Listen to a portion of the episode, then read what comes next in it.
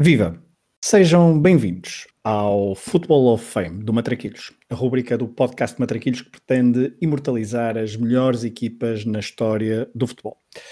No episódio de hoje falaremos sobre o Ajax de Amsterdã do início da década de 70, com Cruyff e Mikkels, o tal futebol holandês tal futebol total holandês, assim é que é. A palavra total é importante imprescindível para explicar e para associar então uh, esta equipa do Ajax que vem do final dos anos 60 e que se imortaliza no início da década de 70. Vistam a vossa camisola 14 e venham daí comigo, Pedro Fragoso, e com o nosso convidado de hoje, o especialista em História do Futebol, Miguel Lourenço Pereira. Olá, Miguel. Olá Pedro, tudo bem? Obrigado por teres aceitado o convite para olharmos para uma equipa e protagonistas que ainda hoje, já na terceira década do século XXI, ainda são barómetros para compreender o futebol contemporâneo. Sem dúvida nenhuma. Eh, em primeiro lugar, obrigado pelo convite. Já sabes que, que eu estar numa traquilha em qualquer dos seus espetaculares formatos. E depois, sim, o, o Ajax do Rinos Mikkels e do, e do Johan Cruyff é a base estética, digamos assim, do que é para nós, o, para nós, para a maioria dos adeptos de futebol hoje em dia, o, o futebol bonito. Da perspectiva europeia, a escola sul-americana tem outros matizes, mas a nível europeu realmente foi o, foi o projeto, digamos assim, que estabeleceu as bases de que depois aquilo se levou a chamar uh, futebol total, futebol bonito, mais tarde a derivar já no, no tiki-taka, que mais ou menos é uma palavra que tem alguns anticorpos, mas que representa um pouco o que foi a evolução desse estilo de jogo, dessa escola, que não deixa de ser ela própria a evolução de uma escola mais antiga, que, que é a escola danubiana, que chega até Amsterdão por outros caminhos, mas, mas já lá vamos. É isso, já lá vamos. Uh, portanto, nós já sabemos que o Ajax foi uh, tricampeão europeu entre 71 e 73. Já lá iremos a esses jogos e a essas conquistas, mas antes convém percebermos como é que se criou e como é que se formou este Ajax de Amsterdã no final da década de 60. Um, Miguel, por isso mesmo, é portanto, falavas dessa escola danubiana, do, mas antes, até sem olhar para o futebol, há um certo. Um, um, impacto da Segunda Guerra Mundial, uh, a Holanda vivia uma certa, uma certa transformação social, em uma certa vontade de várias, de várias fileiras da sociedade em romper com uma Holanda, com uma Holanda mais conservadora. Uh, Explica-nos um bocadinho como é que qual, qual era a Holanda deste do final dos anos 50, início dos anos uh, 60, também a nível social, mas depois para integrar no, no futebol e para explicar o que era esta Holanda, uh, um pouco ainda longe da profissionalização do futebol. Sem dúvida, a Holanda que qualquer um hoje pensa no, nas suas principais características não existia a finais dos anos 50. A ideia de uma Holanda liberal, uma Holanda aberta, uma cidade como Amsterdão, aberta ao mundo, era algo inexistente. Uh, a Holanda tinha uma sociedade altamente calvinista, muito conservadora, uh, muito estoica, uh, tinha tido um, um, passado muito conturbado com a Segunda Guerra Mundial, porque foram invadidos pelo exército nazi, mas, uh, ao contrário de outros países, nem sequer tentaram opor uh, resistência militar, foram, digamos, colaboracionistas com a ocupação. Isso implicou também que foi da Holanda onde saiu o maior número de contingente de, de, judeus para os campos de concentração, entre as quais a, a, famosa Anne Frank, ou, por exemplo, o grande treinador dos anos 30, Arpad Weiss, estava na altura a trabalhar na Holanda, foi um dos muitos casos que aconteceu, e essa, essa mancha negra, digamos assim, ficou na psico holandesa e essa relação com a Alemanha, que depois também passou ao mundo do futebol, vem um pouco dar o espelho do que era esse país cinzento, um país muito virado para a economia, eh, com muito pouco interesse no entretenimento e onde o desporto ainda era um desporto extremamente semi-amateur, para não dizer amateur completamente.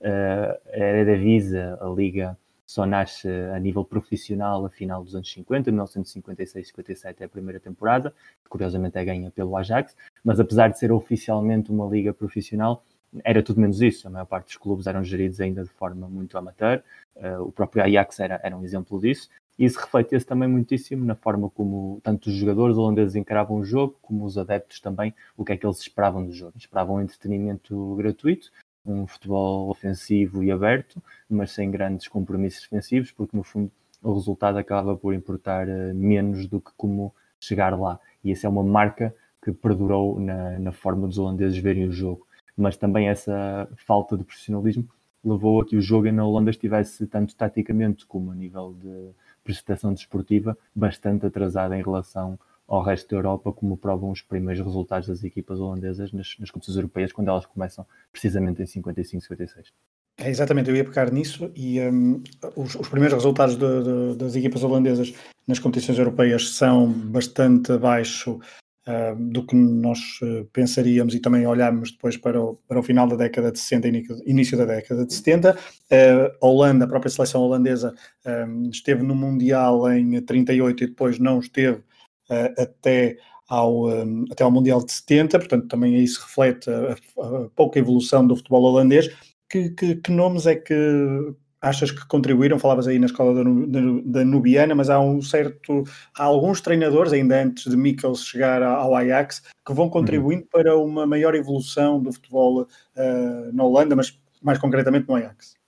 Sim, é curioso porque a Holanda, pela sua proximidade geográfica com o Reino Unido, é dos primeiros países onde o futebol chega a nível continental. Uh, algumas das primeiras competições europeias de clubes estão em território holandês e belga, a Taça Jean Delpich, a Taça Von Pontos, são competições que mediam clubes que hoje já não existem praticamente, mas que na altura eram as grandes cabeças do, do futebol holandês. E nessa primeira etapa do, do século XX havia uma relação muitíssimo direta com, com a escola inglesa. Mas uh, também havia, através da, da influência continental, uma aceitação melhor do estilo de jogo escocês, mais do que o estilo de jogo inglês, e portanto um estilo de jogo virado ao, ao passing game, que era aquele que estava a ser aplicado já na, na, zona danubiana, de Viena, de Budapeste e de Praga. E a figura mítica de Jimmy Hogan, o, o treinador que foi o grande responsável disso tudo, entra nesta história porque ele coincide com um homem chamado Jack Reynolds, que tinha sido um, um futebolista relativamente conhecido em Inglaterra. Uh, eles estão, são candidatos ao mesmo tempo para o posto de selecionador alemão precisamente antes de, de começar a Primeira Guerra Mundial. Uh, Hogan fica com, com, o lugar, Reynolds acaba por aceitar a indicação de Hogan para ir à Holanda trabalhar. Hogan já lá tinha estado no Dordrecht e acaba por aceitar o cargo como treinador de um desconhecido Ajax, um clube que estava a dar os primeiros passos na altura, não era uma potência a nível nacional, mas com Jack Reynolds começa a crescer, a crescer progressivamente, porque ele era um treinador muito avançado para o seu tempo a nível tático, apesar de favorecer o, o modelo que estava vigente na altura, que era o 2-3-5, eh, era um treinador que valorizava muito o jogo de passe e também era um treinador que valorizava muito o trabalho de formação. E foi o primeiro treinador na Holanda a implementar o sistema de, de cantera, de formação desde a base, que é, no fundo, um dos grandes sinais de identidade do Ajax hoje em dia.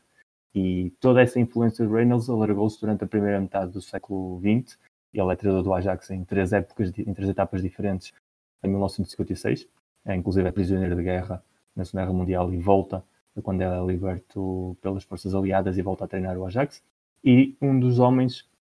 de quem ele uh, chega a ser treinador é precisamente Rinus Mikkels, que mais tarde, uh, 10 anos depois, uh, toma o controle da equipa. Antes de Mikkels, também há outra presença britânica fundamental para a evolução do que é o Ajax Clube, instituição, que é Vic Buckingham, Uh, Buckingham era também um jogador muito conhecido nos anos 30 em Inglaterra, que nos anos 50 treinou uma daquelas equipas que os ingleses gostam de chamar uh, praticantes do sexy football, que era o West Bromwich Albion, uh, candidato a, a, ganhar alguns campeonatos nessa altura. Nunca conseguiu vencer o título, mas estava sempre lá nos dois, dois três primeiros lugares da classificação entre 50 e 55. Buckingham chega ao Ajax e começa a ver o trabalho deixado por Reynolds, tenta implementar o, o WM, que era a tática que realmente na altura já estava vigente a nível mundial. O Ajax, imagina, em 56 ainda jogava com, com o modelo de jogo há 20 anos caduco, digamos assim, para se perceber um pouco do, do atraso que existia a nível tático. E Buckingham é treinador também em duas etapas diferentes. Na primeira ele sai do clube por motivos pessoais, depois volta.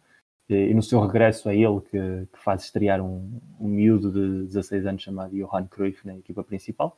E o trabalho de ambos implementou as bases fundamentais do que depois seria o Ajax moderno, tanto pelo trabalho com a formação como pela evolução tática. E ambos acabavam por ser, apesar de ser personalidades uh, britânicas, muito ligados a uma forma de ver o jogo, que era o, o jogo da escola danoviana. É, falavas, portanto, associa-se a Cruyff Mikkels, mas a verdade é que não foi com ele que, que Cruyff se estreou, mas pouco, pouco tempo a seguir chega então Mikkels ao Ajax e não sei se concordas, mas Mikkels um, tinha essas bases, já que tu, que tu foste elencando, mas foi alguém que estendeu também as transformações da, da própria sociedade ao futebol, uma, a tal apologia do profissionalismo, da exclusividade, de treino especializadas. Uh, o que é que muda com a chegada de Mikkels e o que é que representa a chegada de Mikkels ao, ao Ajax uh, a meio da década de 60? Sem dúvida, Mikkels, o primeiro que faz realmente é, é, perceber onde está o mundo do futebol e onde estamos nós. Estamos a uma distância sideral em aspectos que ele considerava importantes, que é a preparação física e que é o conhecimento tático. Uh, para ele, o Ajax era uma equipa com muito talento individual, com muito boa vontade, mas que estava a anos-luz de poder competir com as equipas europeias se não desse esses dois passos. Era algo transversal ao futebol holandês, mas no caso particular do Ajax, isso implicou um investimento muito forte por parte da, da diretiva em contratar jogadores a tempo definitivo, eles ainda tinham todos contratos semi-profissionais, em part-time, muitos deles tinham trabalhos ainda durante a, a parte da manhã,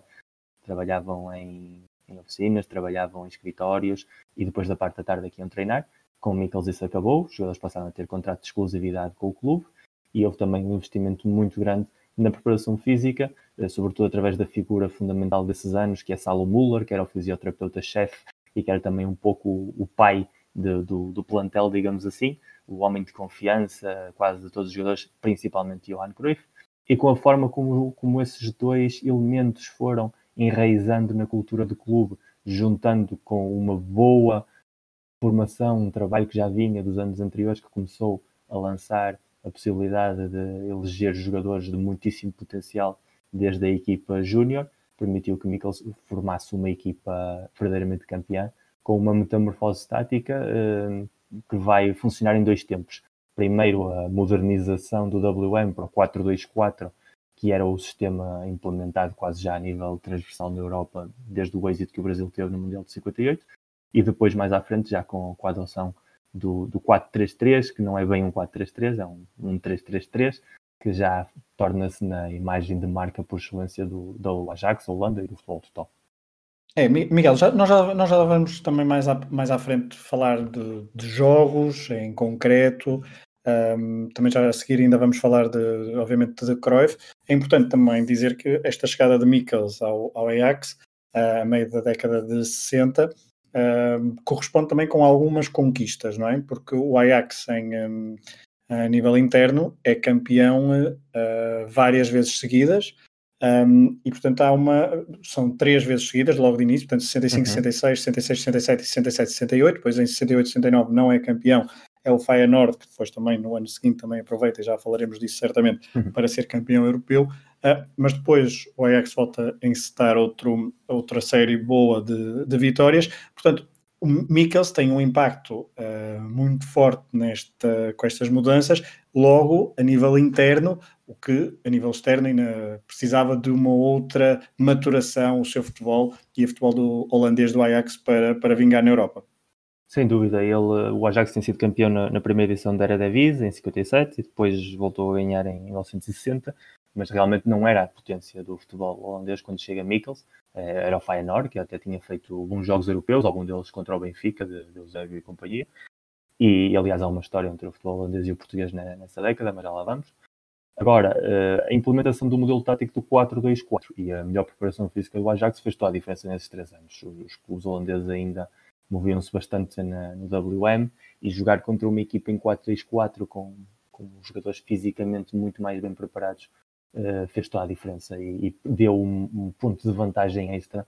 ao Ajax a permitir ter a superioridade nesses anos. Teve sempre o melhor ataque, teve sempre a melhor defesa e era uma equipa onde quase muito poucos jogadores transitaram depois para, para a célebre formação tricampeã europeia, fundamentalmente a figura de Cruyff, ainda adolescente, mas já claramente o, o capitão emocional, sem braçadeira e, e, a figura central de todo este eixo, um pouco à imagem do, do que mais tarde poderia ser a figura de Messi, digamos assim. Eh, e todo esse grupo de jogadores mais veteranos eh, que permitiram a Cruyff também crescer, moviam-se muito bem nesse novo esquema tático e que também começou a funcionar de, de certa forma nos palcos europeus, porque apesar do futebol holandês ainda estar anos-luz, esse primeiro Ajax, o Ajax o 4-2-4, o Ajax desse tricampeonato, também fez alguns brilhantes na Europa. Sim, principalmente contra, contra o Liverpool, não é? Sim, uma eliminatória mítica, uma vitória por 5-1 em casa num jogo com uma nevoeirada impressionante, não se via absolutamente nada, todos os registros desse jogo, há muito poucas imagens disponíveis, mas os próprios jogadores do Liverpool queixavam-se que não se viam entre eles, que o jogo nunca devia ter acontecido, e, e, foi uma vitória completamente atípica. O Bill Shankly, na altura já, já o treinador do Liverpool, na, disse que era um resultado tão atípico que seguramente o, o Liverpool ganharia em casa com, com muitíssima facilidade e, e, passaria de eliminatória, mas a verdade é que não foi assim. O Ajax foi a Anfield Road ganhar, que era extremamente complicado, porque nesses anos das competições europeias ainda vivia-se muito a cultura de ganhar a eliminatória em casa e perder por poucos fora ou empatar e tentar que em casa a vantagem de golos fosse suficiente para garantir eh, o apuramento. E o Ajax só ter vencido os dois jogos contra uma excelente equipa, o Liverpool, já deixou antever que havia ali algo que podia madurar num projeto esportivo competitivo frente às grandes potências continentais.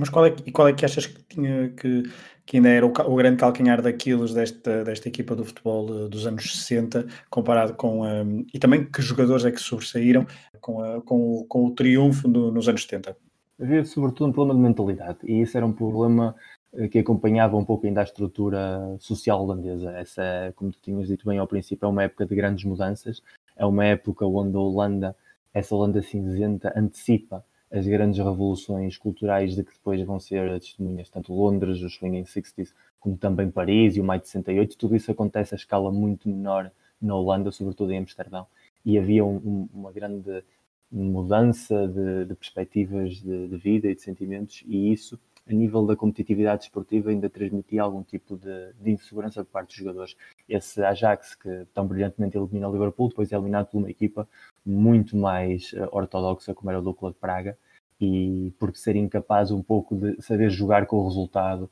uh, uma equipa ainda muito inocente. Uh, muitos dos jogadores veteranos eram jogadores que tinham começado a carreira ainda nos anos 50, nessa etapa ainda de muito semi-profissionalismo, nunca tinham sido capazes de dar totalmente o salto para a realidade holandesa podia ser suficiente futebolistas como Naninga, como Grote, como Proc, que eram jogadores eh, fisicamente muito fortes, mas que não eram jogadores taticamente muito evoluídos. Eh, e só quando há uma alteração de cromos, quando começam a surgir esses miúdos que o Mikkels vê já desde a formação, que podem empapar-se das suas ideias, é quando realmente as peças se começam a alinhar. Porque realmente este Ajax,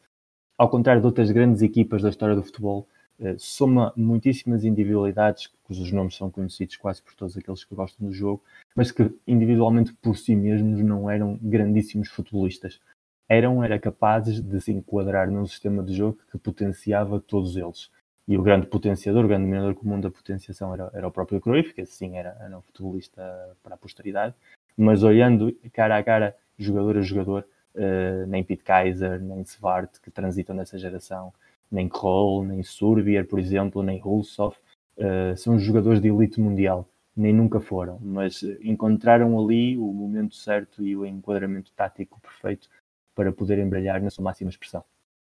Então, olha, eu vou aproveitar que estamos a falar já de, de Cruyff. Uhum. Um, daqui a pouco voltaremos, se calhar, a este final da década de 60 e também início da década de 70 com os resultados e com os jogos eh, para também falar um bocadinho mais, outra vez, da contextualização tática e técnica e dos jogadores que, que marcaram este, este período, mas aproveitando um, o facto de também já teres falado de, de, de Cruyff e de facto de, ser o, o, o, denominador comum uh,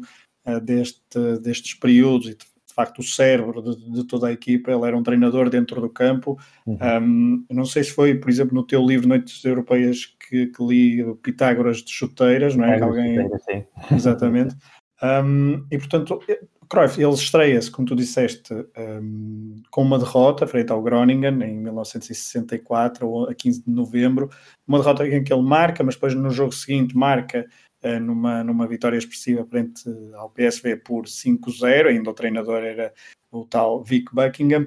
um, faz o seu primeiro encontro nas competições europeias em 66, frente ao Besiktas, na Taça dos uhum. Campeões Europeus, um, e depois ele tem uma, tem uma, uma afirmação uh, pós final contra o Panathinaikos, da qual falaremos mais à frente, em que ele diz: O meu futebol é para dar espetáculo e também para destruir a moral dos adversários. Uh, achas que resume bem o futebol de, de Cruyff? Sem dúvida. Uh, Cruyff era tudo. Cruyff foi provavelmente. Um, se olharmos para a história dos 10 melhores jogadores de todos os tempos, o nome de Cruyff sempre está lá.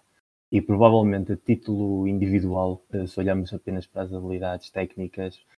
não é necessariamente um jogador de top 5, mas o impacto que teve no jogo realmente é difícil de igualar. Tinha havido já grandíssimos jogadores antes de Cruyff, Pelé, Di Stefano, o próprio Eusébio, jogadores quase contemporâneos em todos os sentidos, mas nenhum deles, por muito completos que fossem no terreno de jogo, eram capazes de transferir para fora do terreno de jogo essa presença. E Cruyff foi provavelmente o primeiro jogador que conseguiu uh, brilhar tanto dentro do campo como fora, uh, através da sua inspiração, através da forma de ver o jogo e através da forma de entender a sociedade. Uh, havia um filósofo holandês dessa época que dizia que Cruyff foi provavelmente a única pessoa que entendeu evolução social dos anos 60 porque era uma personagem em todos os sentidos, era uma contradição andante, foi sempre ao largo de toda a sua vida, mais tarde como treinador voltaria a ser o mesmo. Era um homem extremamente conservador em muitos elementos da sua vida, mas ao mesmo tempo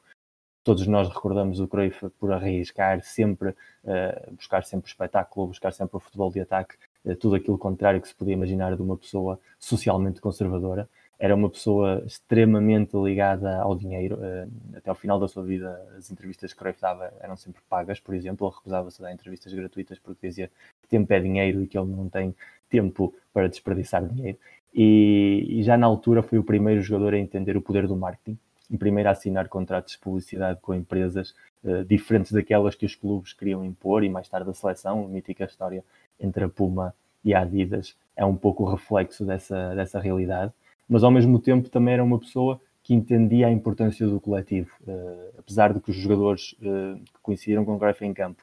todos dizerem que de certa forma detestavam jogar com ele, porque ele não se calava, era um jogador que quando tinha a bola estava a falar e quando não tinha a bola estava a falar ainda mais, estava constantemente com o dedo apontado a dar indicações sobre o terreno de jogo, mas depois no balneário também era alguém que entendia que ele era parte de um projeto e que por muito bom que ele sentisse que fosse, ele tinha um, um ego bastante grande, sabia que se não estivesse rodeado de, de, colegas à altura dele, ou pelo menos dentro da mesma ideia de jogo, o projeto não funcionaria. E lutou muitíssimo pelos direitos dos jogadores na Holanda, pela forma como a Federação começou a pagar seguros de saúde aos jogadores que antes tinham de pagar do próprio bolso sempre que havia viagens com a seleção. E todas essas facetas de Cruyff fazem dele realmente uma personagem que marca um ponto de viragem em que o futebol é um espetáculo, mas começa a ser um negócio e ele queria dar espetáculo acima de tudo, mas ao mesmo tempo queria começar a fazer os outros entenderem que ele dar espetáculo é em si mesmo um negócio. É, porque estavas a falar desse episódio da Puma, portanto é, o, um, é um episódio em que ele joga com uma, com uma camisola ligeiramente diferente, não é? Uh, com, Sim, tira, retirou uma tira retirou uma tira, da Adidas, da Adidas e, uh... e, também era obrigado a usar umas chuteiras da Adidas com a seleção, eram todos os obrigados, e ele então pintava, pintava também as tiras da Adidas e desenhava ele próprio as da Puma. Uh, de certa maneira, Cruyff era, também fazia isso para provocar, era um provocador, claro. Porque era alguém que não gostava que lhe dissessem o que fazer. Por exemplo, ainda hoje, Cruyff é, é provavelmente, a par de Lionel Messi, a figura mais importante da história do Barcelona. E criou-se uma mitologia à volta da relação de, de Cruyff com o Barcelona e a forma como ele chega ao Barcelona e como o impacto social que isso significa, mas o que pouca gente sabe é que Cruyff esteve muito perto de assinar pelo Real Madrid, porque o Real Madrid tinha feito uma oferta superior à do Barcelona ao Ajax para contratá-lo, na altura em que ele quis sair do, do clube holandês, e Cruyff rejeitou a oferta do Real Madrid não por ser o clube franco ou por todo o discurso, foi simplesmente porque se a direção queria que eu fosse para o Real Madrid, então eu vou é para o Barcelona. E já está, assim de fácil, era assim que funcionava a cabeça de, de Johan Cruyff, e, e isso também em campo uh, percebia-se. Quando alguém esperava que ele fizesse uma coisa, ele fazia precisamente a, a contrária. Aquele mítico movimento de balé, o Cruyff Turn, a forma como ele girava o corpo, era um pouco a representação no, no relevado do que era Cruyff. Eu vou por um lado, mas depois dou a volta, vou pelo outro. E, e assim toda a carreira desportiva. Há pouco aquele, esse episódio da Puma, portanto, recorda hum, o, o, episódio que, que, vimos há pouco tempo, que recordamos há pouco tempo no, no documentário The Last Dance, quando Michael Jordan recusa mostrar o símbolo da marca que equipava a seleção do, dos Estados Unidos, também de uma forma bastante uh, provocatória e original. Um, mas isto já foi nos anos, uh, nos anos 70 e Cruyff também sempre a mostrar que estava bastante à frente uh, do seu tempo. Cruyff que vai sair, e depois já, já falaremos disso, a própria forma como ele sai do Ajax é, é um pouco, é um pouco sintomática deste, desse uhum. ego que tu falavas, não é? Porque não nomeia um capitão, uh, no final, no início da época 73-74 ou no final da época 72-73 e ele de facto um, chateia-se e não, não gosta dessa, dessa decisão, uh, mas isso também é um acumular de vários atritos que ele vai tendo, não só com, com os jogadores, mas também com, com os dirigentes, uh, chega, chega a haver acusações de fingir uh, lesões, numa das vezes, numa das eliminatórias frente em portanto, 72, 73 frente ao Bayern Munique, depois de vencer 4-0 em casa, se não me engano. Um, o Cruyff diz que, diz que tem uma lesão e que tenta justificar que tem uma lesão, uh, mas a direção obriga-o e a equipa técnica obrigam-no a, a, a, viajar para, para, para Munique, depois há ali um braço de ferro, mas ou seja, estamos a falar de um jogador que apesar de, de, ser uma, uma figura muito, muito importante no Ajax, uh, de ser uma figura muito importante ou, ou determinante no Ajax nesta, nesta, nesta época, nunca deixou de, de haver uh, várias polémicas entre ele e vários, e vários elementos do clube. Essa história da lesão, ele, ele supõe-se que finge ter uma lesão para não jogar o jogo e pouco tempo antes do apito inicial, o, o fisioterapeuta, o tal Salo Muller, que era essa figura quase paterna dentro do balneário, que transitou desde Mikkels até a etapa final com, com Stefan Kovacs, que é o seu sucessor, esfrega-lhe uma, uma nota de 10 mil liras holandesas no joelho, como quem diz, eh, lesionado não estás e o prémio de jogo vai ser suficiente para te motivares a jogar, porque na altura estamos a falar de uma época, hoje em dia o futebol vive de números estratosféricos, na altura não era assim, todos os jogadores se queixavam que o Ajax pagava muitíssimo mal, e era verdade, uh, eram jogadores de elite mundial, mas que recebiam como jogadores não muito distantes, por exemplo, da Liga Portuguesa. Não havia um investimento financeiro porque realmente os clubes não entendiam que isso fosse necessário. Mas para jogadores já com uma perspectiva comercial muito forte, como, como o Cruyff, isso começava a ser um problema bastante evidente e muitos deles recebiam, além do, do ordenado mensal, prémios uh, bastante importantes pelos jogos disputados, que depois variava consoante a dificuldade do jogo, e nesse caso estamos a falar de uns quartos de final da Taça dos Campeões Europeus, era um prémio importante tanto para ele como para a equipa, e era a forma que eles tinham de o fazer uh, disputar os jogos que ele às vezes não queria disputar, também sempre num braço de ferro para melhorar as condições económicas. Agora, a realidade era que, na altura, o mercado de transferências era praticamente inexistente, e portanto os jogadores tinham de submeter muitíssimo mais às ideias impostas pelas direções. Estamos a falar numa altura em que Itália tinha as fronteiras fechadas, depois da, da mítica derrota contra a Coreia do Norte em 66, não houve a possibilidade de importar jogadores estrangeiros, salvo aqueles que pudessem ter um passaporte italiano através de familiares, os famosos oriundos sul-americanos. Essa proibição durou até 1980. Em Espanha, precisamente em 72, 73 que se levanta uma proibição que também já vinha de início dos anos 60 imposta pelo governo frentista. Em Inglaterra havia um limite salarial muito baixo a todos os jogadores, o que também, de certa forma, fazia com que não fosse atrativo para futbolistas de fora. E depois o que havia eram mercados muito pequenos, o mercado alemão, o mercado francês, belga, o próprio mercado português. E para um jogador desse perfil era muito difícil imaginar, se bem que eh, o Futebol Clube Porto tentou contratar Johan Cruyff em 1968, ele já era mais ou menos conhecido, mas não era uma estrela mundial, e para que se veja a realidade económica holandesa, o Ajax esteve quase a ponto de aceitar a oferta de um Futebol Clube Porto que não era propriamente o clube mais rico de Portugal na altura e só com esse matiz já se pode perceber um pouco qual era a verdadeira realidade económica em que esse Ajax se moveu sempre. E fazendo um pouco a ponto de comparação, esse Ajax pôde permanecer tantos anos junto, precisamente porque, ao contrário da geração de 95-96, a mítica geração de Vangal, que também ganha na Liga dos Campeões e depois para da final seguinte, apanha a lei Bosman, apanha um mercado onde já se podem contratar estrangeiros a todos os lados e o desmembramento dessa geração é praticamente imediato, dura dois anos. A equipa que vimos o ano passado alcançar as, as meias finais da Champions League, também praticamente desmembrada em, em, dois anos. Ora, no final dos anos 60 e 70, os projetos podiam durar muito mais tempo, porque era extremamente complicado tirar os jogadores do seu país para levá-los a outro clube e bastava estarem no clube de topo desse país e automaticamente isso permitia desmanter dinastias de larga duração. É, vamos, olha, vamos precisamente então para, para, esse, para esses resultados. Já, já uhum. demos aqui um contexto, já falamos de Miguel, já falamos de Cruyff, mas vamos voltar a falar deles agora à medida que fomos falando de alguns jogos e das campanhas. Um, das campanhas do Ajax na, na Europa, não só do Ajax, porque antes do Ajax ser tricampeão europeu, há um clube holandês que também é uh, campeão europeu uh, um pouco contra um, a previsão de, de, muitos analistas, não é? Mas, ainda, mas já lá vamos à final de, de 69, um, de, de 70, aliás, uh, porque em 68 69 o Ajax também vai à final. Há pouco, para contextualizar, portanto, estávamos a falar da primeira grande vitória do, do Ajax nos, nos palcos europeus, a tal uh, eliminação do Liverpool uh, com uma vitória por 5-1 em casa e depois também a vitória em Liverpool, apesar de depois nos quartos de final ter perdido frente ao Dukla de, de, de Praga. Uhum. Em, em 67-68, este Ajax de Mikkels e também já de, de, de Cruyff é eliminado na primeira ronda pelo Real Madrid. Parece que é um,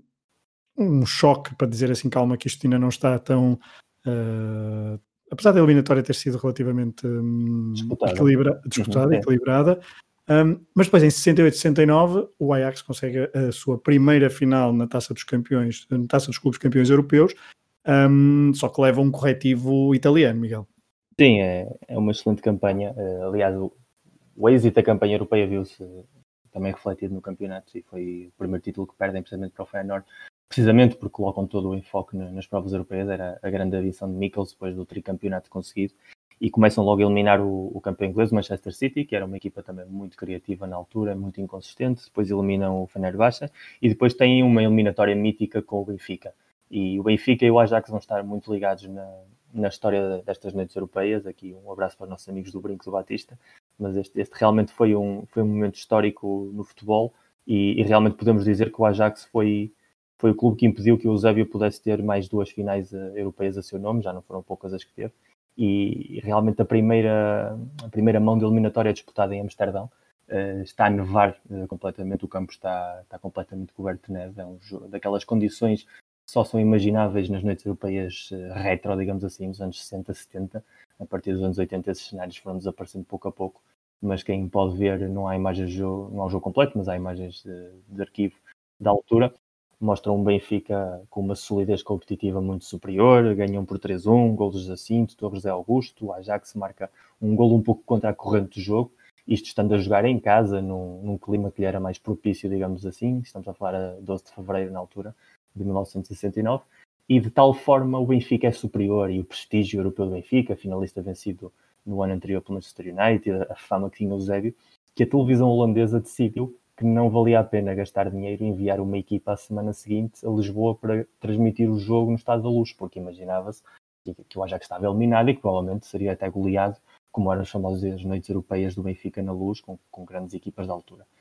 E contra todo o prognóstico, o Ajax ganha 3-1. É um jogo extremamente atípico, a maior parte dos golos são marcados em contra-ataque. O, Benfica faz, faz um jogo bastante bom, mas acaba por não ter eficácia à frente da baliza e em quatro ou cinco jogadas o Ajax coloca-se à frente da, da, baliza encarnada e dá a volta completamente à eliminatória. E na altura não existia ainda prolongamento, não existia penaltis, são inovações que vão aparecer precisamente nos dois anos seguintes. E isso faz com que se dispute um, um playoff, um terceiro jogo. Deixa-me, desculpem só interromper, só nesse jogo Cruyff marca dois gols e os três gols do Ajax são todos uh, na primeira meia hora do jogo, não é? Sim, sim, é uma entrada rompante em contra-ataque. O Benfica entra em casa com uma vantagem cómoda, tentando controlar um pouco o jogo e vê-se surpreendido com, com o Ajax em contra-ataque. Aliás, eh, fazendo aqui um pouco o parênteses, apesar de ser o clube do futebol total, do futebol de posse, a quantidade de jogos que o Ajax ganhou com gols em contra-ataque, com gols de bola parada e com bolas aéreas, é, é, é, é, desproporcional à imagem que temos poética daquele futebol de toque pelo chão, de passe, de triangulações.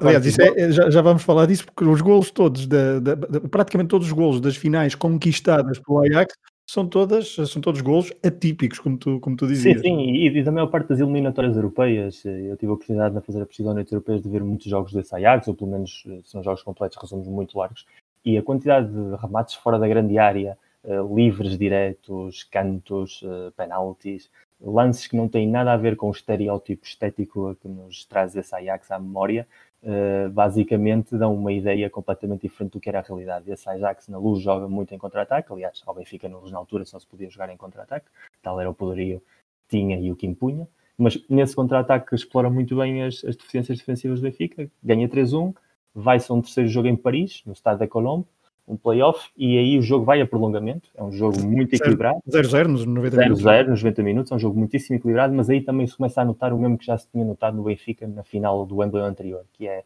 o peso nas pernas já dos jogadores de elite do Benfica que já estavam a entrar na, na sua etapa final de, de, vida desportiva e já não aguentavam tanto o ritmo imposto por uma geração mais nova. E se o Ajax tinha trabalhado tanta parte física, é precisamente nestes momentos que, que a saca uh, à tona e os gols do, do Danielson, que era um, um médio centro da, na altura em que a equipa jogava em 4-2-4, fazem a diferença no prolongamento. E depois de eliminar o Benfica, a equipa chega à final com o Milan, mas esse Milan, ao contrário do Benfica, era uma equipa taticamente muito mais trabalhada no aspecto defensivo, em que sabia cuidar muitíssimo mais os detalhes, é uma equipa que faz marcação ao homem, portanto sabem anular Cruyff do jogo, porque sabem perfeitamente como criar as condições para que o seu estilo de jogo não floresça. E como esse Ajax ainda assim... Há um, desculpa, há um hat-trick de, de Prati nesse Prati, jogo, mas também, há uma, mas também há uma célebre marcação de, de um tal Giovanni Trapattoni, não é? Sim, sim, claro. É, o, o, estilo de jogo que nós conhecemos do Trapattoni treinador vem do Trapattoni jogador, que era, que era precisamente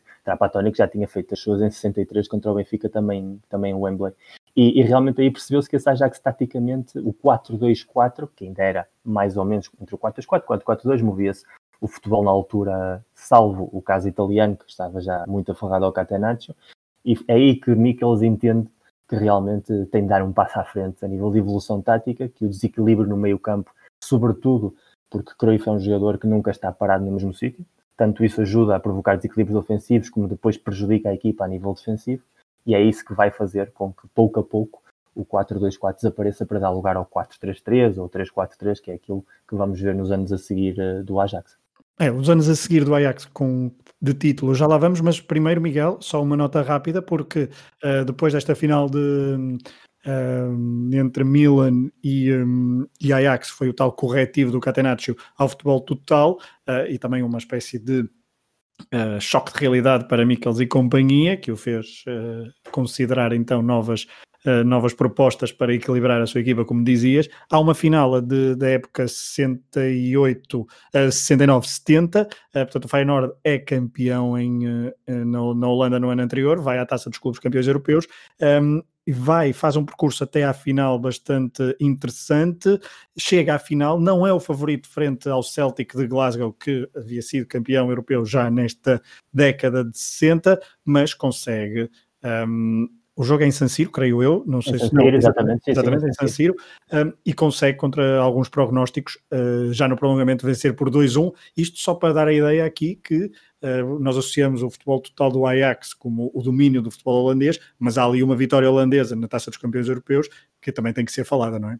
Provavelmente a maior mágoa da vida de, de Cruyff e de Mikkels, porque sempre quiseram ser os primeiros em tudo e viram-se ultrapassados por um, por um homem, o Ernst Tappel, o, o homem que ainda hoje dá o nome ao estádio do Prater de Viena, que era provavelmente foi o último grande jogador austríaco do, dos anos 50, era um treinador da escola danubiana, lá está, mas também era um treinador mais pragmático, ou seja, esse Feyenoord era uma equipa nada amiga estética, era uma equipa muito sólida defensivamente, uma equipa que jogava já nesse 4-3-3, que depois mais tarde o Ajax chega, mas joga num 4-3-3 mais de contenção, uh, onde sobretudo as figuras do, dos irmãos Van Hanegem são fundamentais e, e do central Rinos Israel, que eram verdadeiras rochas na, naquele meio campo e naquela zona nuclear do, do, terreno de jogo. E era uma equipa muito pouco espetacular, uma equipa que marcava poucos golos, mas também sofria muito poucos golos. Não, não chega a chamá-la defensiva como tal, mas era uma equipa muito difícil de derrotar. E dessa forma foi crescendo à sombra do Ajax a nível interno, mas também o êxito do Feyenoord permitiu ver até que ponto é que a evolução do futebol tinha mudado, o paradigma do jogo estava a mudar, muito também por culpa da, da, preparação física. Estamos a falar que o futebol nos anos 50 e 60 é eminentemente latino, é do sul da Europa, é de Espanha, é de Portugal, é de Itália, e é no final dos anos 60 e anos 70 que se começa a transferir esse eixo para o norte, e a base da transferência desse eixo faz sobretudo no físico. Muda-se o ritmo de jogo, o jogo torna-se muito mais rápido e, portanto, quem está mais fisicamente preparado para aguentar a exigência do ritmo de jogo tem mais vantagem, e nesse caso o Feyenoord e o futebol holandês, como também o futebol belga que também está a evoluir, e o futebol britânico e alemão, essas quatro escolas, digamos assim, representam isso à perfeição. A final contra o Celtic, o Celtic era favoritíssimo, era a mesma equipa literalmente que tinha ganho em 67 ao Inter no, no Jamor, com a inclusão de um adolescente chamado Kenny Douglas, que era a grande promessa do futebol escocês na altura, e, e, era uma equipa muito ofensiva, que ainda se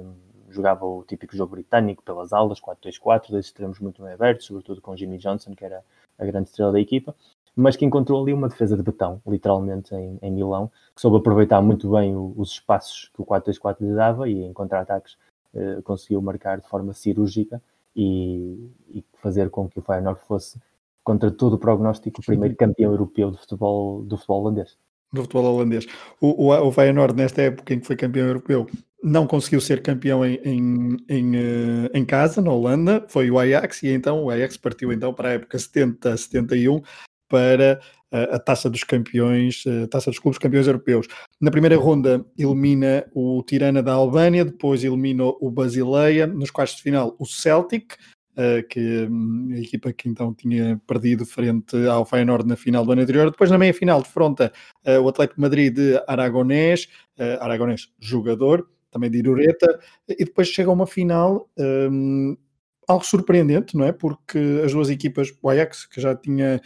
já tinha estado numa final, mas foi contra uma equipa do Panathinaikos, que é uma surpresa, esta, esta, esta chegada à final do Wembley em 1971. Um, e Miguel, esta caminhada foi uma boa caminhada do Ajax até, até à final. Achas que partia para como favoritos esta, esta equipa do Ajax frente a um Panathinaikos que teve o melhor marcador da prova, um, Antoniadi, Antoniadi, Antoniadi, exatamente, com 10 golos. Um, vias, na altura achavas que, achava-se que o Ajax era favorito? Sim, sem dúvida. Afinal, o pedigree que o Ajax já tinha demonstrado, estando na final de 69, o fato de futebol grego não ter nenhuma história no futebol europeu, aliás, não havia nunca nenhuma equipa grega uh,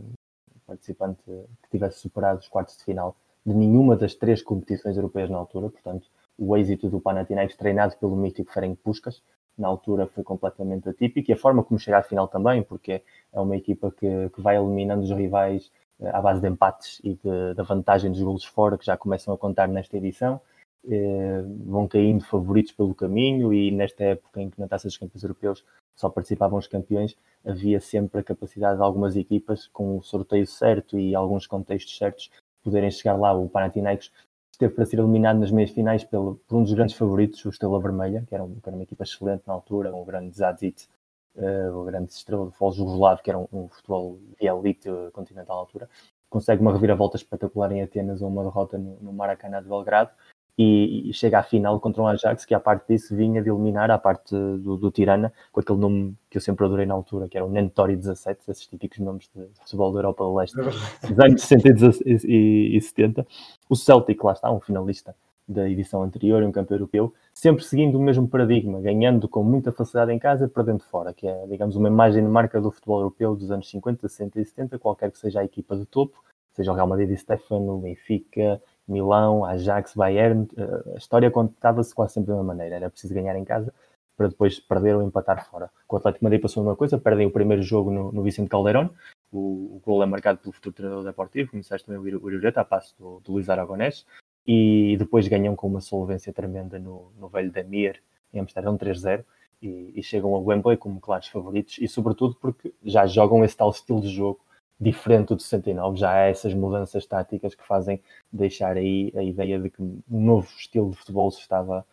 uh, a consolidar em Amsterdão, que é o tal futebol total, o tal 1-3-3-3, que é a grande evolução tática que Mikkels dá ao, ao futebol com essa formação. Portanto, esta é a única final de Mikkels, a, final, a única final vem, conquistada por Mikkels ao serviço Sim. do Ajax, final europeia, para, ser, para uhum. ser bem preciso. Uma final conquistada então pelo, pelo Ajax 2-0 em Wembley frente ao Panathinaikos, com o Panathinaikos de Puskas, eh, treinador. O, o Ajax adianta-se cedo no marcador, um gol, lá está, de cabeça, de Van Dijk, uh, e depois só marcou 2-0, apesar de, do intenso domínio ao longo do jogo, só marcou 2-0 por volta dos aos 86 aos 87 minutos. Sim. E o que eu, o que eu notei.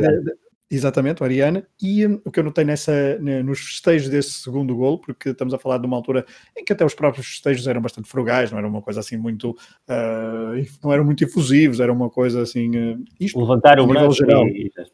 Quase e tal, e vamos, vamos para o campo, para o nosso meio campo para, para reatar o jogo. Mas aí eu notou-se uh, alguma efusividade dos jogadores porque sentiram com aquele 2-0 que era o culminar, uh, era, era selar uma vitória muito importante para toda uma equipa que vinha a construir esta, esta ideia de jogo e que queria então com a Taça dos Campeões Europeus um, ehm, celebrar e uh, pôr ali a cereja em cima do bolo sobre né, nesta epopeia que, é, que estava a ser o Ajax do, dos anos 60 com este estilo de jogo de futebol total.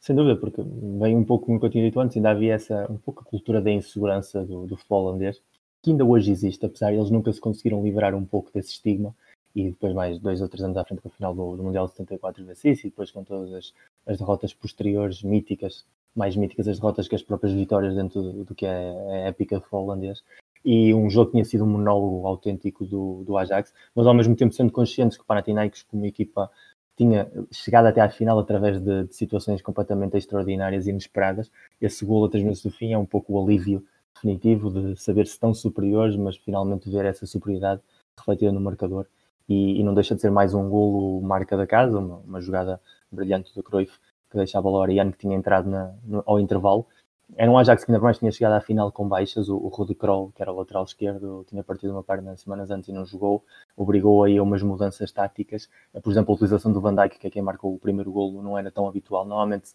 o 3-3 do, do Mikkels incluía o Cruyff como figura de falso 9 avançado centro, mas quando jogava contra equipas fechavam mais atrás, ele optava por colocar o Cruyff numa posição mais de meio campo, mais de organizador, e colocar um avançado de centro mais alto para precisamente aproveitar esse, essas bolas aéreas, e o cruzamento do Kaiser encontra precisamente o, o Van Dijk na área, quase sem marcação, aliás, e, e gera esse golo que também, digamos, não sei se, é, se pode dizer que é o plano B do Ajax, porque é uma figura muito presente nesse estilo de jogo, mas também demonstra uma certa riqueza tática de saber adaptar-se às circunstâncias, que também era muito imagem de marca do Mikkels. E, e, basicamente essa superioridade também assenta na, nesse estilo de jogo, que é, se quiseres falamos sobre isso, que é basicamente a, mudança do paradigma que define essa Ajax ao largo desse ano e que vai definir ao largo dos anos a seguir, que é a mudança tática e a mudança através da aplicação de novos conceitos uh, que estavam a ser forjados ao mesmo tempo noutros locais da Europa de forma mais ou menos simultânea, mas que não tinham ainda uma coincidência numa competição, como é a aplicação do pressing, que é um conceito que até a altura praticamente não existe, e da armadilha de fora de jogo, que vem dadas uma da mão da outra, e de um modelo de jogo em que o 3-3-3 o que permite, 3-3-3 aqui digo porque há uma figura de livro, um livro inspirado na escola italiana, mas com uma função radicalmente diferente, que é aquele que varre atrás da linha 3 de defesa, mas que depois também se junta ao ataque para formar o 3-4-3 que dá essa superioridade no meio campo, que permite sair a jogar, que permite subir a linha de fora de jogo e que permite aplicar esse pressing que é a figura de Vazovic, eh, fundamental eh, capitão do Partizan, que tinha perdido a final da Taça dos Campeões contra o Real Madrid em 66. Taticamente, um personagem extremamente evoluído, muitas das suas eh, declarações a posteriori, de Cruyff também, fazem com que ele seja também uma peça importante na concepção desse, dessa ideia de jogo e, sobretudo, a, a, troca posicional em vertical e não horizontal. O futebol na altura está habituado em que as, trocas de posição fossem em horizontal. E o que a Sajac faz é criar três linhas e os jogadores vão se apoiando dentro da mesma linha de jogo. O lateral direito com o médio interior direito com o extremo direito, a mesma coisa do lado esquerdo e no corredor central. E isso vê-se perfeitamente nessa final, uh, com a forma como, por exemplo, o Cruyff, que tinha passado a extremo direito com as substituições ao intervalo, aparece a gerar o espaço para o interior direito, o Ariane entrar e marcar. E essas pequenas metamorfoses ainda eram muito comuns no futebol na altura e é o que fazem com que o Ajax esteja anos a luz à frente dos rivais durante esse triênio. Triênio que, e aqui é importante uh, fazermos agora aqui uma pausa a nível de jogos e de competições, e tu foste explicando aí agora muito bem esta, estas, estas, estas, estas marcas identitárias do, do Ajax, uh, mas a verdade é que no final da época 70-71, com a vitória com, no Panathinaikos, no campeonato o Ajax não é campeão, uh, e Rinos Mikkels sai, uma saída que será determinante para depois no final percebermos também o fim do Ajax, porque vai para Barcelona um, e chega um treinador romeno que dá-se uma certa continuidade, uma certa ou total continuidade a esta, a esta ideia de, de jogo, de, de, de Mikkels. Um, como, é que, como é que podemos avaliar esta, esta mudança de treinador? Como é que o treinador também foi uh, acolhido no, no balneário? Porque Mikkels era uma figura muito importante no Ajax uh, em, em 1971. Sem dúvida, e aliás, ironias da vida, Mikkels vai para Barcelona para substituir precisamente o Vic Buckingham, o mesmo homem que ele tinha substituído seis anos antes em Amsterdão. E, e Mikkels era, essencialmente, apesar de ser um inovador tático e uma figura inspiradora, era um general, era um desses treinadores à antiga, esses treinadores que gostavam realmente de controlar a hora que aceitavam os jogadores, controlar a alimentação, o estilo de vida, e isso para essa geração de, já não digo teenagers, mas jovens adultos, digamos assim, a viverem o final dos anos 60 com tudo aquilo que representa isso, eh, a ter um poderio financeiro que vai começando a escalonar, eh, chegava a ser de certa maneira opressor. E às vezes o, o exit Mikkels fazia-se também sentir na forma como ele condicionava o balneário. E no momento em que sai Mikkels, abre-se aqui um vazio de poder e, e o, há duas opções, ou, ou, a anarquia total e absoluta ou a, a cooperação. E Steven Kovacs aparece do nada, é o treinador de Stella, um treinador sem grande história no futebol, uh, mas é também um antigo internacional romeno, um jogador uh, que também tinha a sua história no, no, futebol da Europa de Leste, e ele adopta claramente a óptica da cooperação. Ele entende perfeitamente que não tem o carisma, nem sequer o know-how tático de Mikkels para impor a sua presença num balneário de campeões europeus, e o que decide é diretamente fazer partícipe os jogadores da sua gestão, criar uma espécie de cooperativa, onde apesar de ele ser a figura central, o poder dos jogadores cresce de forma enorme. Eles são os primeiros que o põem à prova no, no primeiro treino, uh, ao lance em que o, em que o Niskans aproveita e manda-lhe uma bola aérea contra ele para ver até que ponto é que alguém que para muitos jogadores era desconhecido era capaz de entender a bola e o Kovacs o que faz é controlar a bola de um só movimento à volta, remata para gol e depois continua como se nada, como quem diz eu posso não ser campeão europeu mas não sou propriamente um custo, portanto vocês vão ter de me respeitar assim ou assim. Os jogadores entendem a mensagem e ele também entende qual é o estado psicológico e mental daquele balneário e a, a forma como ele entrega esse poder ou delega esse poder nos jogadores também depois acaba por ver-se refletida no terreno de jogo e provavelmente os anos mais espetaculares a nível de jogo do Ajax não estão com o Mikkels, mas sim com, com Kovacs, e é quando realmente a, a fluidez da troca posicional, com a equipa muito mais uh, em estado de harmonia, surgem essas trocas posicionais quase já de forma automatizada. A maior parte dos jogadores dizem que não havia treino, que eles próprios já adivinhavam onde é que o colega ia estar e quem é que eles tinham de substituir na zona do terreno para criar as superioridades. O que faz é alimentar isso sempre que pode e daí surge o Ajax, digamos assim, mais estético e não menos ganhador também. Não menos ganhador, uh, vence a Liga Holandesa e na Taça dos Campeões Europeus, em, que participou em virtude de ter conquistado no ano anterior, de ser o campeão em título. Um, aliás, estão os dois, uh, estão duas equipas holandesas. O Feyenoord, que é eliminado pelo Benfica nos quartos de final, uhum. uh, com a célebre, o célebre goleada do Benfica na luz por 5-1 com o hat-trick de Nené e o bis de Jordão. Portanto, uma uhum. equipa já mais rejuvenescida em relação àquilo que estávamos a falar há, há pouco. Portanto, 5-1 nos quartos de final que o Benfica despachou o, um,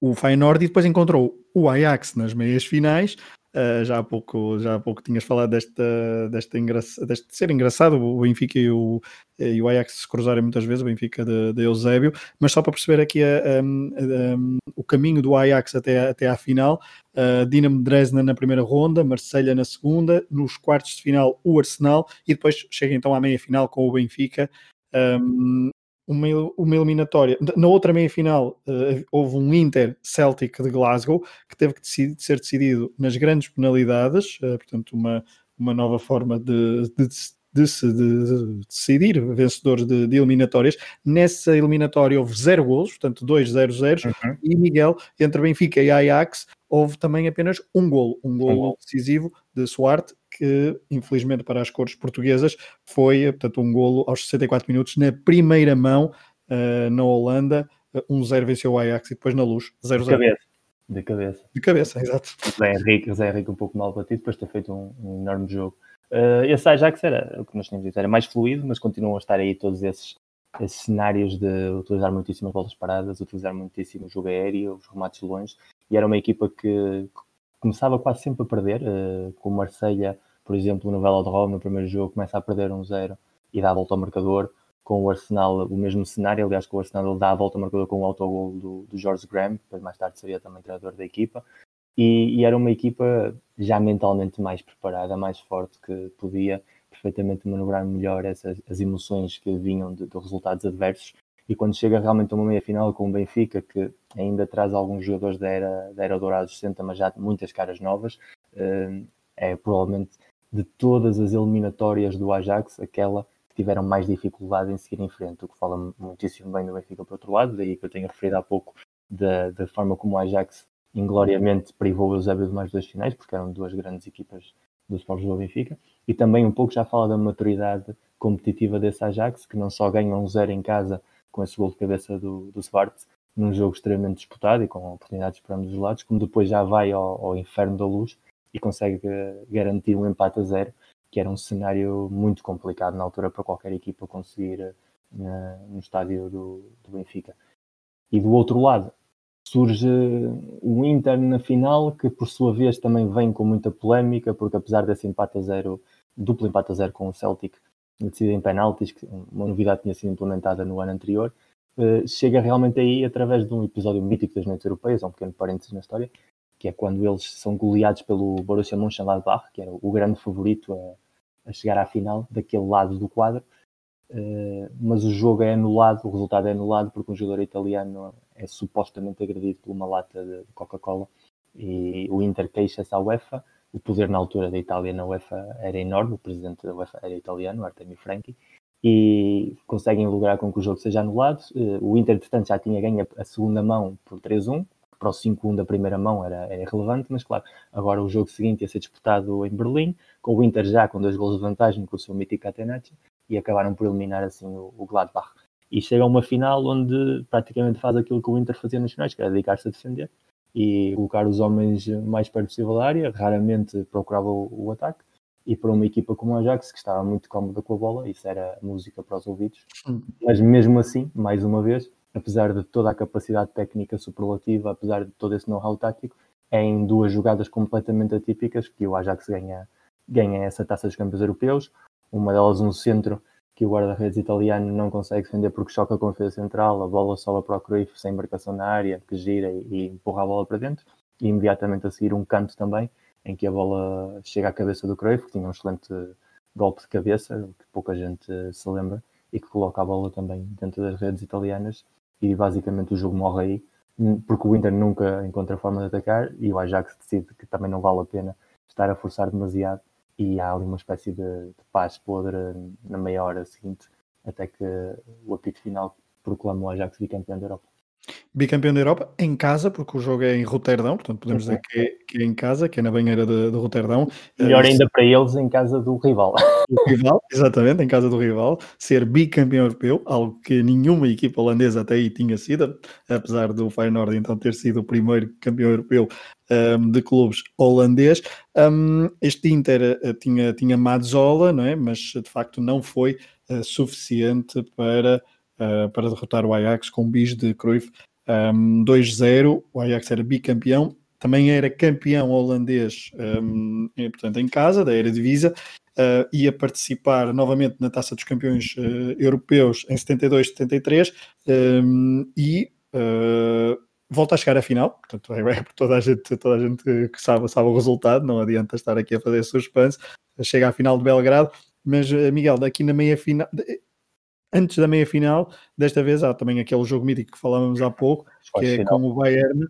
nos quartos de final, depois de ter eliminado na ronda anterior o CSKA de Sofia, uh, no Bayern, contra o Bayern, que era um Bayern que viria a ser tricampeão uh, nos anos seguintes, não é? estava, a ser, estava a ser formado um grande, um grande Bayern e o, e o, o Ajax aplica um corretivo 4-0 na primeira mão, uh, com todos os gols na segunda parte, creio. Não sei se sim, estou sim. exatamente, todos os gols na segunda parte. Um, mas aplica este, este corretivo a uma equipa que já tinha Sepp Maier na baliza uh, e, outros, e outros craques, e, e é uma vitória que empolga muito a equipa de Kovacs para, para a caminhada na, na conquista do, do tri uh, europeu. Sim, o Bayern tinha, tinha quebrado um pouco a hegemonia interna do, do Gladbach, tinha ganho o campeonato no ano anterior, não era ainda favorito, mas em 72 a Alemanha já tinha ganho o europeu, portanto já havia muitos dos protagonistas desse Bayern campeões da Europa em título, não era propriamente uma formação a não ter em conta,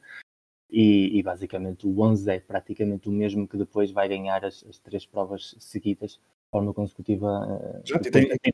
um pouco não disse, tem Gerard Müller, que Gerard Müller, que é o... tem Oinas, tem Schwarzenbeck, tem Beckenbauer, tem Myers, estão, digamos que acho que oito ou nove titulares desse jogo são aqueles que vão jogar a final do ano a seguir e, e as seguintes. E o corretivo é, é, é evidente, o Maier não faz um, um, jogo bom propriamente e o Ajax é muito superior, o Bayern está um pouco perdido quase desde o início do jogo, não consegue encontrar-se a si mesmo, o Ajax aí faz sacar, digamos assim, os galões de, de campeão. Depois perde o, o segundo jogo em, em, Munique, perde 2-1, mas aí a eliminatória já está completamente decidida. E vai uma meia final que também é, um, é, extremamente simbólica, porque é contra o Real Madrid, a tal equipa que isto tinha eliminado em 67, que isto tinha dado esse primeiro corretivo de, de chamar os pés à realidade. Um Real Madrid dominador em Espanha nessa geração mas sem expressão europeia, mas ainda com uma fama, tal como tinha o Benfica, gigantesca. E, e a forma como esse Real Madrid competia era menos estética, mas muito mais eficaz. Era uma equipa sem nomes sonantes, ainda estava Amâncio, eh, mas sobretudo estavam outros jogadores, Pirri, Velasquez, Benito. Nenhuma estrela que a maior parte dos adeptos hoje em dia seja capaz de reconhecer, mas que ganhava muitíssimos campeonatos ainda no futebol espanhol. E o Ajax volta a ser superior através de golos inesperados, uh, golos livres, remates fora da área, uh, uma equipa ainda dominadora da bola, mas ao mesmo tempo cada vez mais cínica na concretização dos resultados. E depois há uma cena mítica da história do futebol moderno que é uh, Gary Muren, o médio interior esquerdo no Santiago Bernabéu, que, que marca o golo que, que sela a eliminatória nessa, nessa vitória do Ajax em Madrid, depois já ter ganho o, o jogo da primeira mão em Amsterdão, recebe uma bola larga e começa a dar toquezinhos em pleno Bernabéu, que é algo que ainda hoje, se vemos um jogador fazer isso numa meia final europeia, teria pano para mangas. Nos anos 70, então, a situação é, é inédita e recebe o aplauso em geral do Bernabéu, que é um estádio habituado a ver alguns dos melhores jogos do mundo, uma espécie de transferência emocional de o grande clube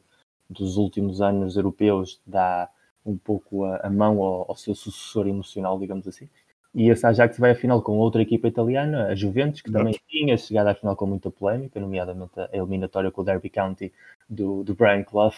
que fica marcada pelas acusações de suborno uh, ao árbitro, que depois, anos mais tarde, numa investigação do, do Times inglês, veio a demonstrar que eram certas. E, e basicamente o, o, Derby County era, era o grande favorito. Podemos ter tido um, um Cruyff Clough numa final europeia e, e não pôde ser. Uh, mas também Derby muito... County que, que havia eliminado o Benfica, salvo erro nessa. Sim, nesse, sim, sim, nos quartos, quartos de final, na, na, na eliminatória anterior. E, e, era, e, era, claramente favorito pela forma também como o futebol britânico começava a crescer e o futebol italiano a decair também. Aliás, a presença da Juventus na final vai marcar um parênteses. Eh, dessa final da Juventus até à final em que a Juventus perde com o Hamburgo, passam 10 anos e não há uma equipa italiana na final da Taça dos uhum. Europeus, que era algo impensável no contexto da época em que a Itália tinha sido uma das grandes potências nos anos 50 e 60.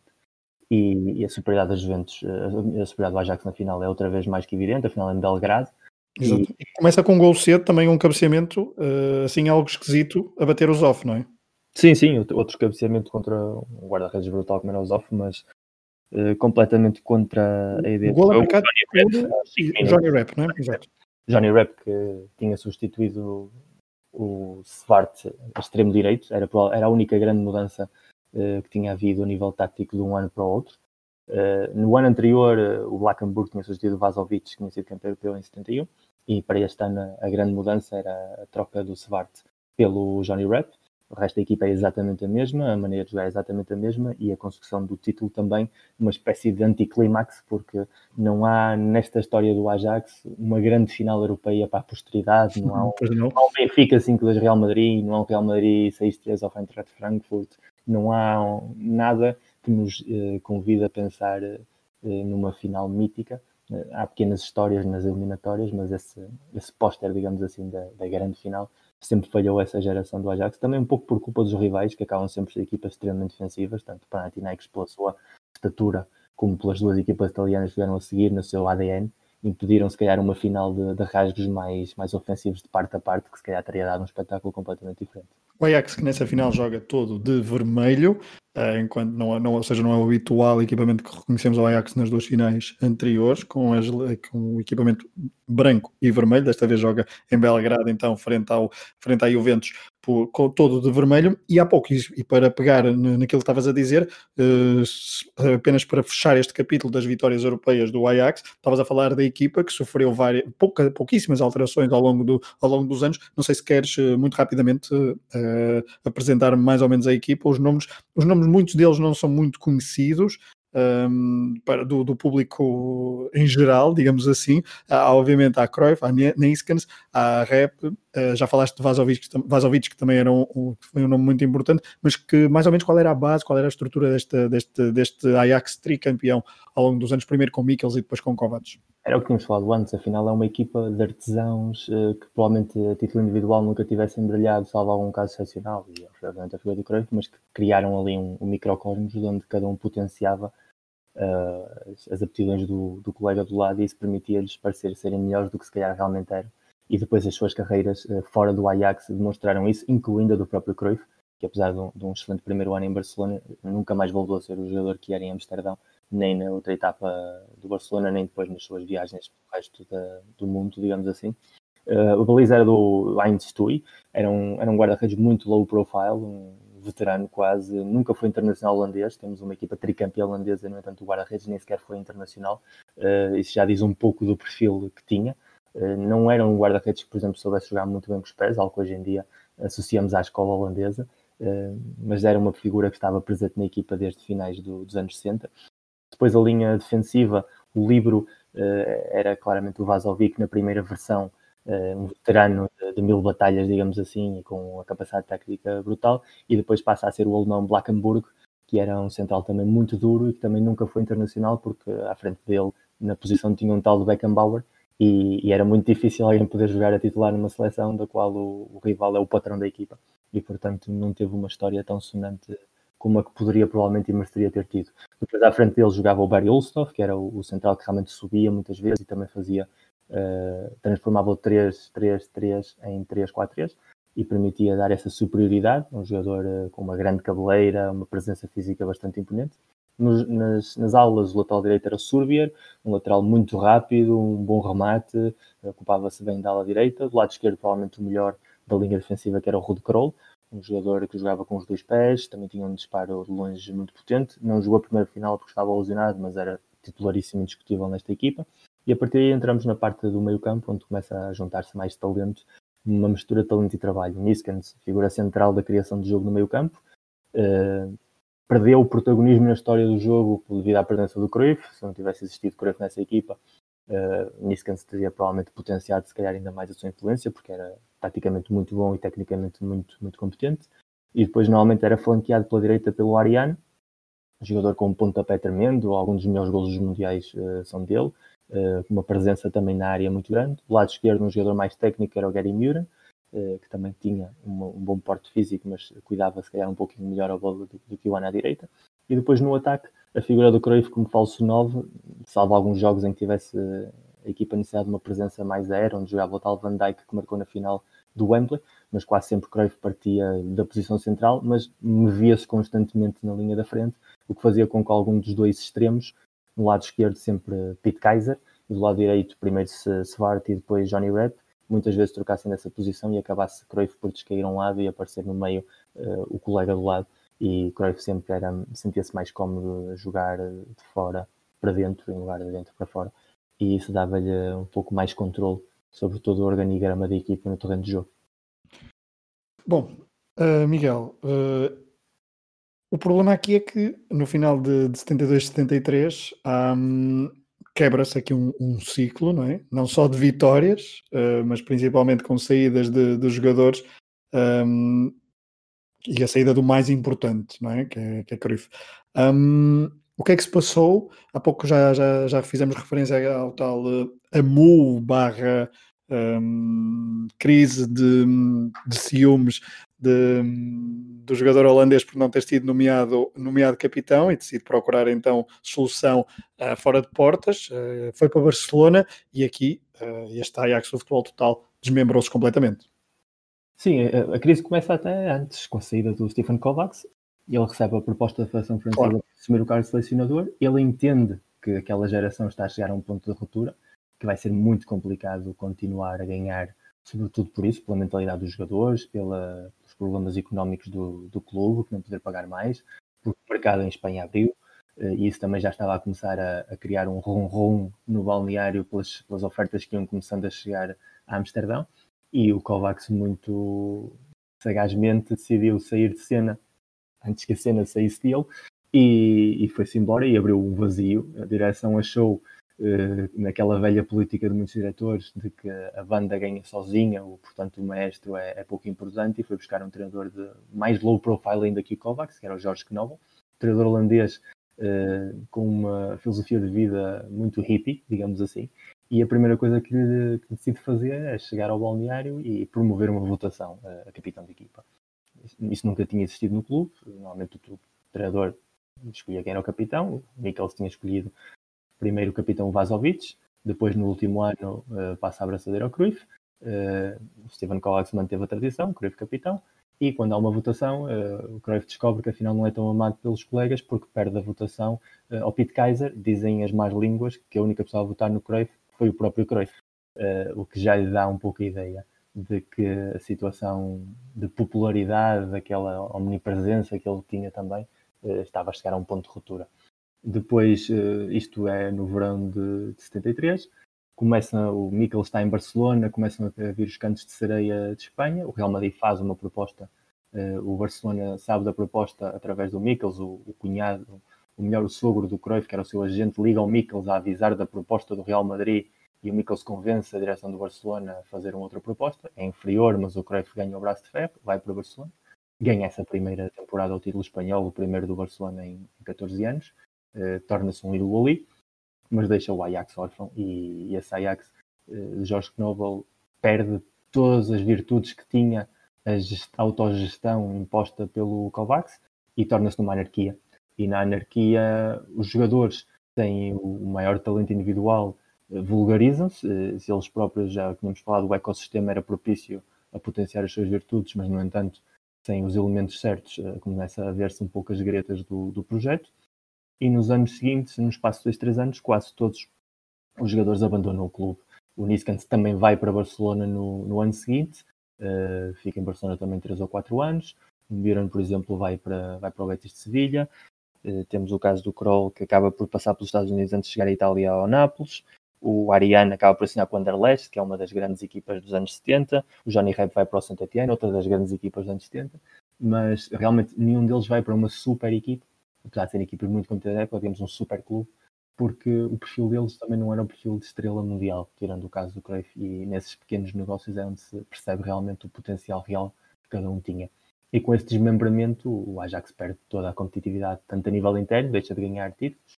uh, volta a ser campeão precisamente quando Mikkels volta a treinar o Ajax já a final dos anos 70, mas já começa aqui a perceber-se que há uma mudança de, paradigma de poder no futebol holandês, o Feyenoord recupera protagonismo, aparece o PSV uh, eh, a tornar-se também uma força mais importante na época, e só depois já com, com os anos 80 a andar e com o Cruyff como, como treinador é que o Ajax vai redescobrir um pouco a sua essência. E, e toda essa ideia de futebol total, aliás, vale a pena pôr aqui uh, o parênteses que futebol total nunca foi utilizado em relação ao Ajax, foi utilizado em relação à seleção da Holanda no Mundial de 74, que é precisamente o Mundial no final da temporada em que o Ajax já não existe. Exato, era isso, era isso que eu ia pegar. Portanto, nós falamos de 70, 71, 71, 72, 72, 73, proezas de, do, do Ajax na Europa, mas depois há um desmembramento, mas na época 73, 74, no final, no Campeonato do Mundo, um, há uma Holanda que ainda respira muito daquilo que foi, uh, daquilo que tinha o Ajax do, dos três anos uh, anteriores e que uh, maravilha o mundo do futebol, apesar de não ter o mesmo sucesso que as três finais europeias do Ajax uma Holanda que nem sequer se tinha de qualificar para esse Mundial, porque aliás, como falaste ao princípio, a Holanda não tinha quase histórica em nenhuma competição, apesar do Ajax já ser finalista vencido na Europa e o Feyenoord campeão europeu em 70, não se conseguem qualificar para o Mundial do México de 70. Uhum. Apesar do Ajax ser bicampeão europeu, não se conseguem qualificar para o Europeu de 72 e para o Mundial de 74 só se, só se classificam por um erro brutal do árbitro do jogo contra a Bélgica, os rivais, em que a Bélgica marca um golo no último minuto que lhes daria a eles o apuramento uh, e o gol é anulado por fora de jogo, fora de jogo inexistente, mas daqueles fora de jogo inexistentes por largos, larguíssimos metros, que criou sempre um cisma no futebol belga, digamos assim, e só dessa forma quase inesperada, vamos deixar assim, é que a Holanda consegue chegar ao Mundial de 74. Apesar de vir com, com a, a ideia de ser favorita por todos os títulos conquistados antes, é já uma Holanda em desmembramento, o Cruyff tinha passado o ano fora de, do país, uh, Mikkels não era o treinador da equipa na fase de qualificação, mas a fase de qualificação tinha sido tão sofrida que a Federação achou por bem trazer o Mikkels para a fase final e, e, montar um pouco a equipa à sua imagem e semelhança. Há alguns atritos entre os jogadores do Feyenoord e do Ajax, como sempre mais ou menos acontecia nos anos anteriores, e, e a narrativa uh, encontra nesse verão, digamos assim, uh, todo o seu expoente máximo, a estética das vitórias uh, sobre os rivais sul-americanos, sobretudo a Argentina e o Brasil, quem vir os jogos vai ver dois jogos feíssimos, violentíssimos, uh, o pior Brasil em termos de, de, virulência física, uma Argentina também muito dura, como era o apanagem do futebol argentino na altura. e depois há uma final em que a Holanda está a ganhar aos 45 segundos com, com um penalti depois uma falta de Cruyff, mas que depois é superada por uma Alemanha que vinha numa dinâmica ganhadora, tanto por ter ganho o Europeu de 72, como porque esse ano é o ano em que o Bayern ganha a primeira taça dos campeões e traz um pouco essa, esse elan, essa onda de vitórias para, para a seleção também e, e supera essa Holanda que sim foi conhecida por futebol total, um pouco porque a palavra total, a expressão total era muito utilizada na Holanda para definir um pouco tudo o que era inovador. Falava-se muito em arquitetura total, falava-se muito em, em, literatura total, era uma palavra muito habitual na Holanda, uh, cujo conceito era um pouco difuso de explicar, tinha um pouco a ver com a forma como os holandeses têm organizado o país, através dos polders, através da cultura de ganhar terra ao mar e de terem uma necessidade de ocupação de espaço muito concreta. Aplicaram também essa variante total ao futebol, pela geometria do jogo da escola holandesa, mas que nos anos em que o Ajax foi um campeão é uma expressão que não aparece em, em nenhum registro, não há nenhum jornal, não há nenhuma revista, não há nenhuma entrevista em que se perguntam ao Mikkels que tal é o seu Ajax de futebol total, porque não, não existia essa, digamos, essa, essa alcunha da forma de jogar dos holandeses. Estamos mesmo a terminar eh, este, este episódio do Football of Fame, uh, hoje sobre o Ajax dos anos 60 e principalmente o início dos anos 70. Uh, eh, Miguel, para terminar, uh, tu já foste dando uma pincelada ou outra ao longo do, ao longo do episódio. o Ajax, esta escola holandesa, mas com epicentro no, em Amsterdã, o, o, clube teve que esperar mais alguma uma outra década para voltar a ter eh, gerações de, de jogadores capazes de enamorar a Europa, mas com a lá está, já explicaste porquê, com menor duração, fruto das, do, do, contexto, principalmente do mercado que se vivia já nessa altura. Sim, sobretudo porque no final desta aventura, ou seja, depois de 74, eh, digamos, o futebol holandês também se afasta um pouco dessa estética. Estamos a falar de que em 74 a vitória da Alemanha é um pouco a vitória também de um futebol mais vertical, mais físico. Uh, depois aparecem os, os, títulos dos clubes ingleses. Durante 10 anos eles ganham 9 das competições europeias e isso também num estilo de jogo mais vertical, uh, mais ofensivo, mas com um paradigma de jogo completamente diferente. E o futebol na altura, através, sobretudo através dos desconhecimentos, não havia o acesso à informação que há hoje em dia. A maior parte das pessoas só viam os jogos na televisão com as finais europeias e, e os grandes torneios de verão. Criaram um pouco um paradigma eh, de localizar essa ideia de jogo do Ajax no tempo. E ele não teve continuidade no, no Ajax, no próprio Ajax, durante os anos 70 que faltavam e início dos anos 80. O, próprio Mikkels, que depois leva a Holanda a ganhar o Europeu de 88, o futebol que pratica essa Holanda não tem absolutamente nada a ver com o futebol, é uma Holanda que já em 4-4-2, é um futebol muito mais vertical e muito mais físico do que propriamente o futebol que no ano anterior o, próprio Ajax, agora treinado pelo Cruyff, uh, praticava nas competições europeias quando ganhou a taça das taças ao, ao Lokomotiv Leipzig. O paradigma que vai permitir mudar tudo e daí a importância genuína que tem o Cruyff é que, ao contrário do Mikkels, que depois da saída do Ajax e da etapa dele no Barcelona, nunca mais foi capaz de replicar o, o seu modelo de jogo, esse futebol total, essa ideia. O Cruyff fez dela a, a sua bíblia e a forma como a aplicou primeiro no Ajax a final dos anos 80 como treinador permitindo também que isso significasse a rampa lançamento para uma grande geração de jogadores que passaram pelas mãos dele, casos de Van Basten, casos de Raikar, casos de Kuhlmann, jogadores que seriam fundamentais nos título, no título de 88 e nessa grande geração de finais dos anos 80. Chega a Barcelona, eh, também numa época muito complicada na vida do clube, e, e, e aplica esse paradigma, aplica o paradigma de jogo do, do 4-3-3 ou do 3-4-3 na altura, e também a aposta na formação, na chamada canteira, que até à altura era absolutamente inexistente no Barcelona, não era cultura de clube de forma absolutamente nenhuma, e é ele que muda o, paradigma de jogo uh, na capital da cidade condal, e isso faz com que o Barcelona moderno que conhecemos hoje se deva essencialmente a ele, e que a Holanda dos anos 90 e nos anos 2000, em algumas etapas, também se aproxime mais do seu conceito de jogo. Em relação ao clube, a base que deixa Cruyff no final dos anos 80, uh, Bergkamp é outro exemplo, aparece Van Gaal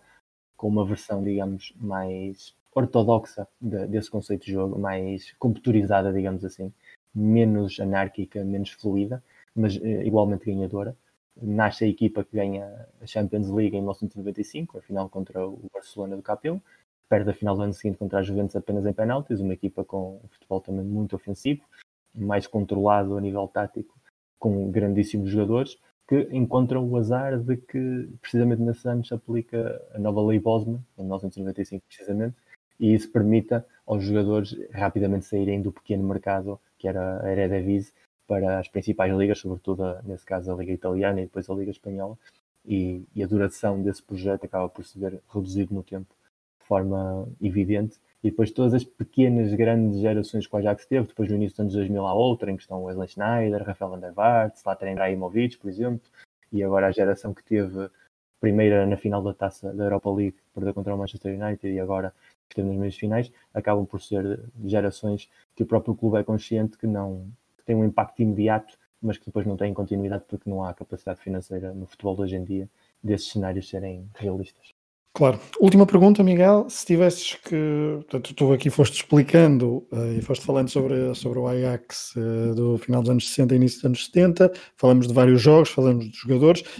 deste, um, assinalaste várias vezes e que de facto é, é, verdade que os grandes golos das finais e as finais não são assim propriamente bem jogadas uh, e os golos são um pouco ortodoxos, uh, ou, melhor, não representam muito bem a estética de jogo que tivemos aqui a falar, mas se tivesses que definir um jogo, se tivesses só mostrar um jogo a um adepto que nunca tivesse ouvido falar do Ajax uh, desta, desta altura, um, qual, é que, qual é que escolherias? Hum. Provavelmente escolheria a vitória nas meias finais de 1971 da primeira Taça dos Campeões contra o Atlético Madrid, uh, 3-0. Uh, é um jogo, não é muito fácil de encontrar, mas é um jogo onde há uma superioridade tática física a todos os níveis. O Atlético Madrid é campeão espanhol, uma equipa muito física, muito aguerrida, que três anos depois vai à final da Taça dos Campeões Europeus. Uh, não era uma equipa de estrelas, mas era uma equipa que representava bem a, época estava tinha ganho a primeira mão e era daquelas equipas a que era muitíssimo difícil dar a volta. E com uma facilidade estonteante, o Ajax vulgariza o Atlético na segunda mão, uh, domina o jogo do princípio ao fim e, e, faz com que o campeão espanhol, que na altura tinha um pedigree muito superior ao que podia ser do próprio Ajax, parecesse uma equipa muito mais acessível do que na prática era. E por ser o primeiro ano da Taça dos Campeões Europeus, por ser uma equipa do, uh, de Mikkels e não de Kovacs, porque ainda se nota um pouco o dedo do treinador, por ter um pouco essa inocência da equipa que ainda não ganhou e, e tem essa fome de títulos, se tivesse de escolher um, escolheria esse, porque depois nos dois anos seguintes já há algo de cinismo, já há algo de sorte em algumas reviravoltas, alguns golos que vêm contra a corrente de jogo, apesar de haver momentos icónicos, eh, não tem essa frescura e essa, esse arrojo, digamos assim, dessa meia final contra os colchoneros. Muito bem, Miguel, muito obrigado por teres vindo ao Football of Fame a falar sobre o Ajax uh, desta, desta geração do Ajax com Mikkels e Cruyff como as principais estrelas. Um, esperamos que tenham gostado uh, deste episódio. Uh, depois de termos falado no primeiro episódio de Brasil 1982, hoje viajamos então até uh, Amsterdã, final dos anos 60 e início dos anos 70. Football of Fame é uma rubrica mensal do podcast Matraquilhos, onde olhamos para uma equipa que ficou imortalizada na história do futebol. Miguel, mais uma vez, muito obrigado pelo teu, pela tua disponibilidade e pela tua uh, sapiência toda sobre futebol internacional. Obrigado, Pedro, e obrigado por mais uma rubrica que a nós que, que adoramos falar e ouvir futebol. Vamos poder deleitar-nos seguramente este ano. É isso, é assim, assim o esperamos. Um abraço a todos, até à próxima.